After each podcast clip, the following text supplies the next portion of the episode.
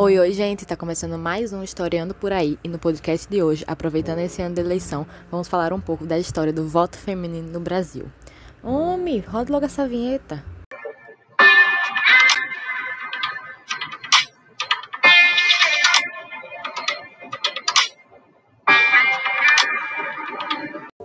Em Minas Gerais, o movimento sufragista representou a primeira onda do feminismo as mulheres reivindicavam os direitos femininos à educação, ao trabalho nas áreas de formação, ao divórcio e principalmente à participação política. Foi o primeiro grande movimento contra o sexismo e a favor da igualdade de gênero. E sabiam que a primeira parte do movimento ficou conhecida como Onda do Feminismo Liberal? Pois era composto por mulheres de classe média alta que queriam sua liberdade financeira e econômica além de sua participação política com o voto. A luta desse movimento passou a ser direta a partir do momento em que Emmeline Pankhurst fundou a União Social e Política das Mulheres. E durante a Primeira Guerra Mundial, a Inglaterra necessitou da força feminina para se reerguer economicamente. Isso foi um fator decisivo para que todas as exigências femininas fossem atendidas. No Brasil, a luta pelo voto feminino já havia começado há tempos. Em 1832, Nízia Floresta, educadora e escritora brasileira, publicou Direito das Mulheres e Injustiças dos Homens, artigo em que exigia igualdade e educação para todas. Segundo Nízia, a situação de ignorância em que as mulheres eram mantidas era responsável pelas dificuldades que enfrentavam.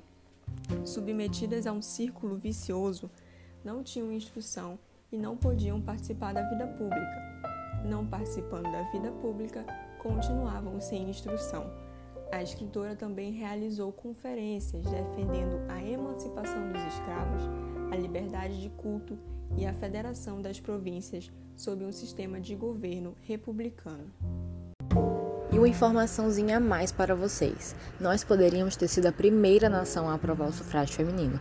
Isso porque no dia 1 de janeiro de 1891, 31 constituintes assinaram a emenda ao projeto da Constituição, conferindo o direito ao voto das mulheres. Entretanto, essa emenda foi rejeitada. Bom, depois da proclamação da República em 1889, a vida urbana cresceu muito rápido e as indústrias foram se multiplicando. Os imigrantes chegavam a trabalhar mais de 12 horas diante das máquinas, nas piores condições. A melhor porta-voz de suas dificuldades foi Patrícia Galvão, mais conhecida pelo pseudônimo Pagu. As mudanças trazidas pelo novo sistema político abriram caminho para a criação de organizações de luta. O Partido Republicano Feminismo, PRF, foi fundado em 23 de dezembro de 1910, tendo como sua primeira presidenta a feminista baiana Leolinda Daltro. A organização se propunha a promover a cooperação feminina para o progresso do país, combater a exploração relativa ao sexo e reivindicar o direito ao voto.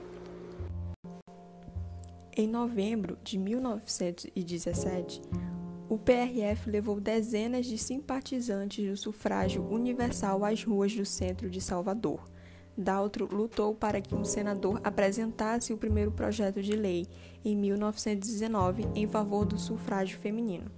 Em 1921, tal projeto passou pela primeira votação, mas jamais foi realizada a segunda e necessária rodada de votação para converter o projeto em lei.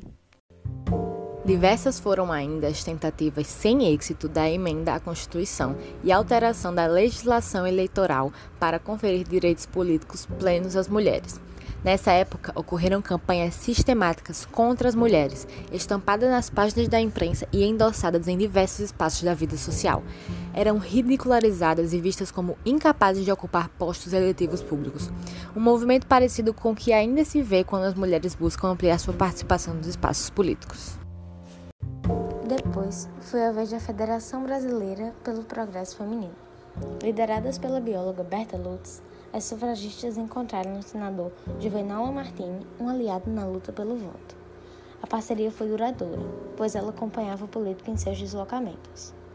Junto com Carmen Portinho, Berta aproveitava para fazer discursos, distribuir panfletos e dar entrevistas. O Rio Grande do Norte foi o primeiro estado brasileiro a conceder o voto feminino. Em 1927, documentos históricos apontam que foi a professora Celina Guimarães Viana, de Mossoró, a primeira eleitora brasileira. Ela requisitou seu alistamento baseada no texto constitucional do Estado, que mencionava o direito ao voto sem distinção de sexo. E, no ano seguinte, o RN também elegeu na cidade de Lages a primeira prefeita do país, Alzira Soriano, com 60% dos votos, tomando posse em 1 de janeiro de 1929. Coincidentemente, o Rio Grande do Norte é o único estado brasileiro que, após a redemocratização em 1985, elegeu três mulheres como governadoras, o que representa um terço do total de governadores pós-redemocratização. Com a tomada de poder por Getúlio Vargas, o governo apresentou-se favorável ao sufrágio feminino. Em 1931, Getúlio concedeu voto limitado às mulheres, ou seja, somente solteiras, viúvas com renda própria ou casadas com autorização dos maridos poderiam votar. Grupos feministas continuaram manifestando-se, alegando igualdade de voto entre homens e mulheres. Então Getúlio Vargas assinou o decreto número 21076, em 24 de fevereiro de 1932, o qual garantia que era eleitor o cidadão maior de 21 anos, sem distinção de sexo, alistado na forma do código. Eu queria deixar um recadinho que está até fora do nosso planejamento. O grupo que produziu esse podcast de hoje é composto por cinco mulheres fortes, incríveis que têm um pedido para as outras meninas que estão escutando isso aqui. Não parem de lutar por nós, assim como Cecília, Alzira, Leolinda e várias outras mulheres que já fizeram história pelo Brasil e pelo mundo e concederam a garantia dos direitos que hoje a gente tem. Se hoje a gente pode estudar, votar, trabalhar, tenha certeza que foram outras mulheres que lutaram por nós no passado. Então é isso, gente. O Historiano por aí fica por aqui. Esperamos que tenham gostado do que preparamos sobre o voto feminino no Brasil. Tchau e tudo de bom para vocês.